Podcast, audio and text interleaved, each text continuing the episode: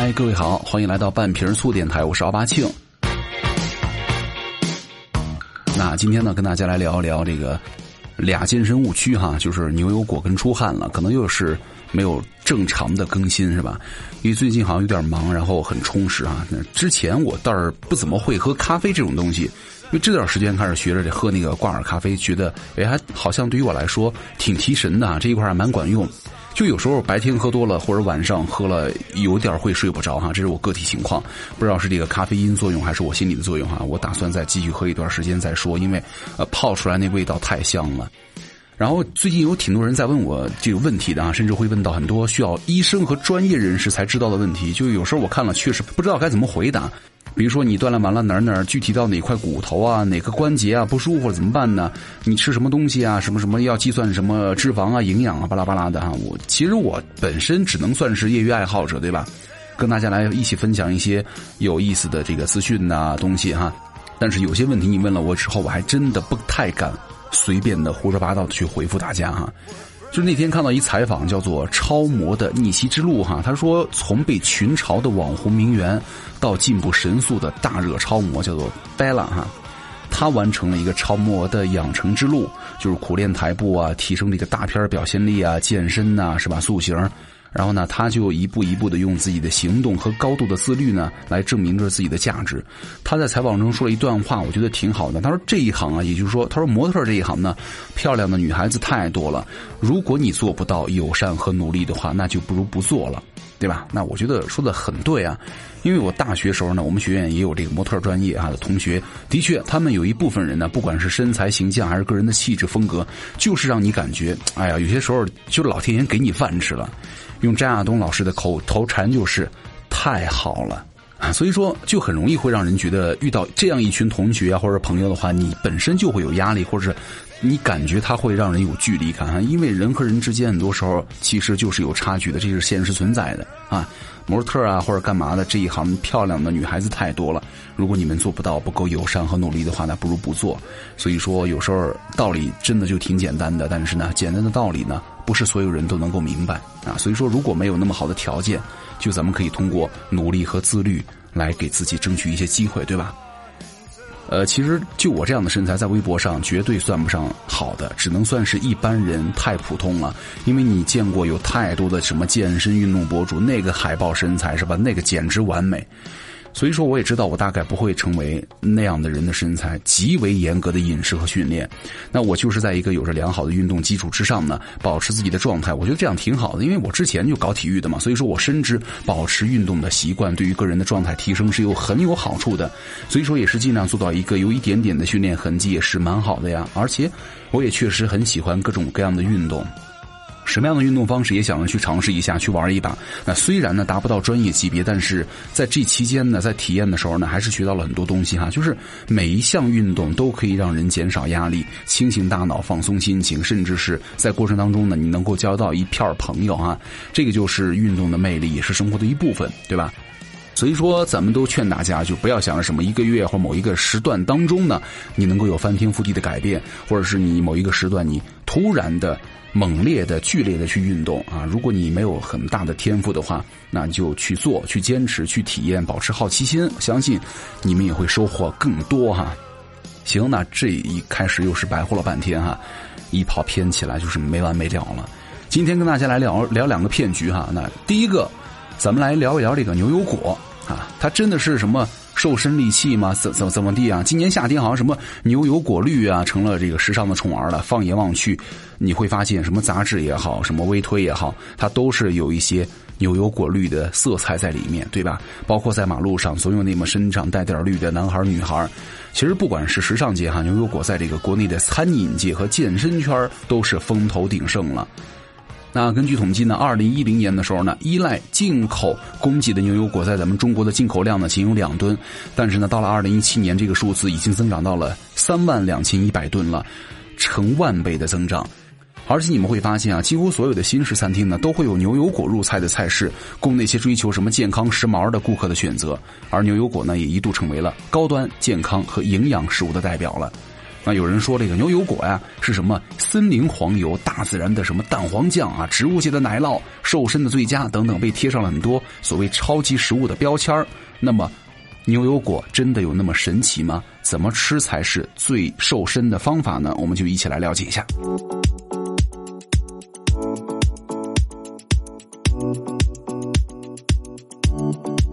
首先呢，咱们就得跟大家来说一说，白话一下哈牛油果的成长史了。其实，在说这个营养价值之前呢，咱们先来了解一下它的成长史怎么回事呢？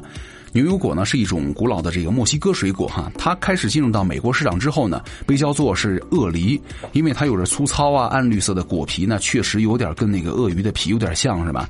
但是呢，后来就遭到了这个什么种植协会的强烈抗议，觉得这个名字太土了，上不了台面然后在上世纪六十年代的时候呢，为了推广新水果，精明的农场主和经销商啊，开始花钱给这个牛油果打广告了，做营销。到了一九七四年的时候，一个牛油果啊就得大概卖到一美金了，相当于现在的四点八美金，价格的确是让人让穷人却步，对吧？然后这个牛油果呢，就顺便贴上了什么上流社会人士的专属标签把这个牛油果呢包装成了水果当中的奢侈品了。八十年代的时候呢，因为肥胖，那美国的中产呢开始掀起了干掉脂肪运动，所以说牛油果一度因为脂肪含量被美国食药监局踢出了健康食物的范畴，然后最后经过长期的抗议呢，在二零一六年恢复哈，广告商们呢对此有一个新的说辞，叫做牛油果是健康的不饱和脂肪酸啊，和炸鸡啊、薯片不是一路货色。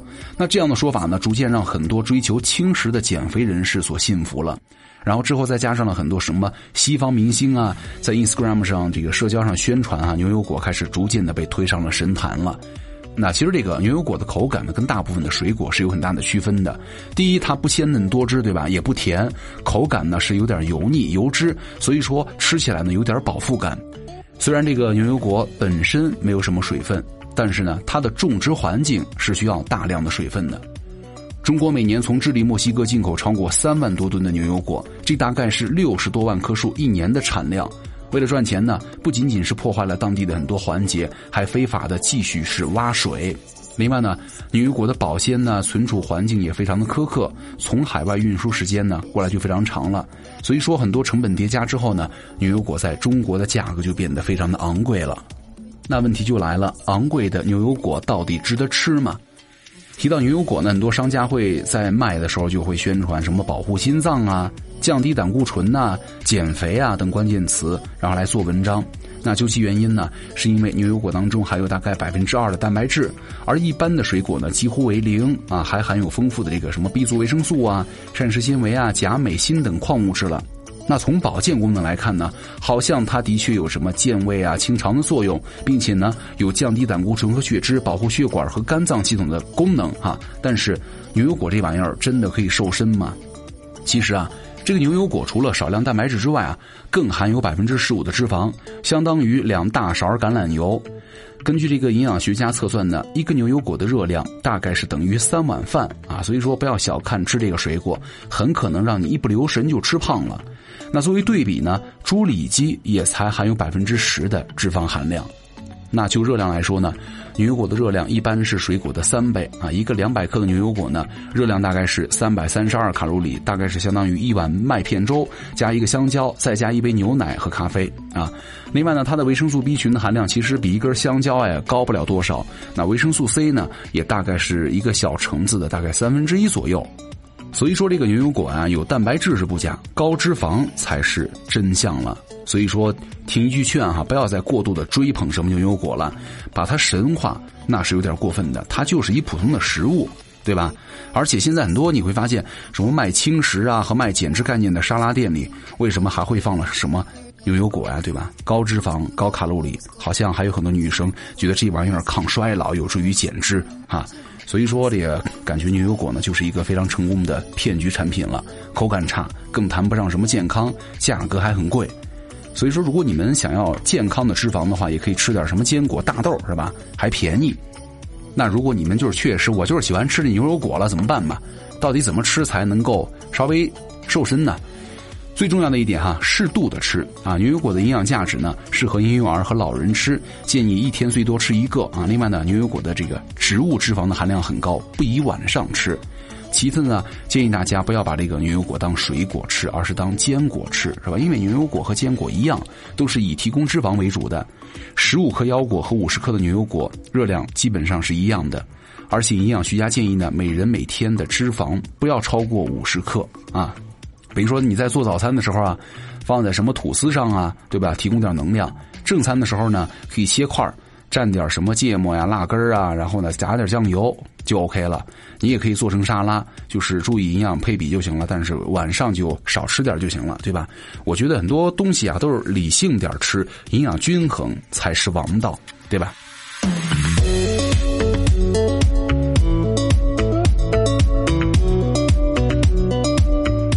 那说完了牛油果，咱们来说一说另外一个有意思的事儿啊，就是出汗了啊。夏天，不管是在城市啊，还是大街小巷啊，还是这个室内健身房，你总会看到很多挥汗如雨的跑者，是吧？他们是通过想通过跑步啊来达到这个瘦身减脂，但是呢，却有个惯性思维，叫做流汗越多，减肥减脂越多，这个就是减肥的一大雷区了啊！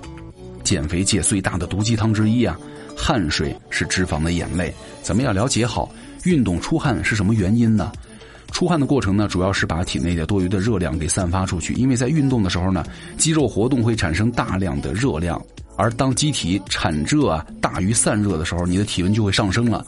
你的机体呢，为了维持正常的体温，必须要增加汗液的分泌，以促进散热。但这个运动的时候呢，出汗多少也是因人而异的，跟各种的因素有关。比如说，第一，每个人的身体素质啊，体质强壮的人啊，肌肉和骨骼器官都比较健康，那即便是进行较大强度的运动呢，也是不太费力气，出的汗呢，自然也就少了。相反，体质差的人稍微一活动，就会大汗淋漓。第二，跟体液的含量有关。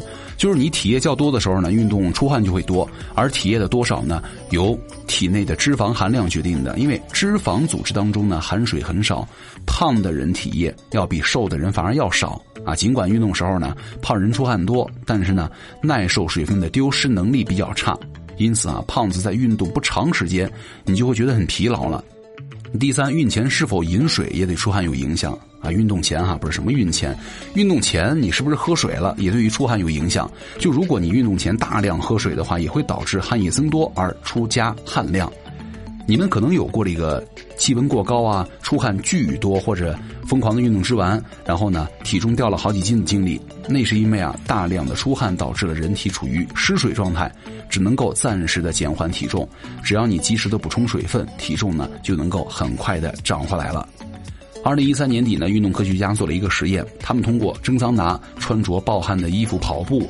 服用什么利尿剂啊，并且一天当中啊拖延等大量的方式去排水排汗，一天当中减掉了十二公斤，可怕吧是吧？随后他又喝下了大量含有电解质的水，几天当中又迅速回到了正常体重啊！可见哈，大量出汗导致体重减少呢，只是暂时的，更重要的是体重的数字啊，其实并不代表任何问题，减重也不等于减脂啊。从理论知识方面来说呢，脂肪分解之后，除了能够功能之外，还变成了二氧化碳和水。那这样的说法呢，也许会给我们有一种错误的认知哈，就是脂肪分解之后呢，是二氧化碳和水，那把水排出去了，脂肪也就排出去了。但事实并不是这样的哈。分解之后的水呢，基本上会进入到内环境，参与身体的生命活动的，排出去少得可怜啊。另外呢，二氧化碳携带了脂肪分子，大概是百分之八十五的重量，而水呢只有百分之十六左右，所以说根本谈不上什么脂肪啊，直接分解成了汗液排出去，达到减肥的效果。那迫使你们身体出汗的坏处有哪些呢？根据一个实验哈，也是打脸了市面上很多盛行的减肥谣言了，什么保鲜膜瘦腿啊，穿暴汗服啊，一系列逼迫你们身体出汗的做法，其实根本就没有减肥的效果。如果你们穿着不透气、不吸汗的什么发汗服、桑拿服，消耗的只可能是维持你们机体新陈代谢的水分了。那这样的短时间内大量的出汗呢？会让你们的身体严重脱水，造成体内的电解质紊乱，导致体温失衡、神经内分泌紊乱，严重的还会出现什么胸闷气短、昏厥啊，甚至是会导致脏器的衰竭，危及生命了啊！所以说，不要相信什么出汗多了瘦了就是瘦了，真瘦了，对吧？而且还有一点，出汗不可以排毒，即使说了再多，依然有很多不死心啊，是吧？那我这个减肥啊，什么跑步出了大汗了，那排汗至少能排毒吧？在这跟大家说一下啊，出汗呢只是咱们人体新陈代谢和调节体温的一种手段，和什么排毒啊、减脂啊、养颜呢，基本上可以说是无关了。咱们的汗里呢，百分之九十九成分都是水，你其他连百分之一都不到的成分，包括了什么钠、钾、钙啊，还有什么尿素氮呐等等代谢废物啊。体内毒素的排泄呢，主要还是由肝脏代谢、肾脏过滤以及随尿液排出体外。而咱们这个运动出汗呢，皮肤什么真的变得好了，是因为运动促进了你身体的代谢，帮助排毒了，并不是什么出汗它就排毒了，明白吗？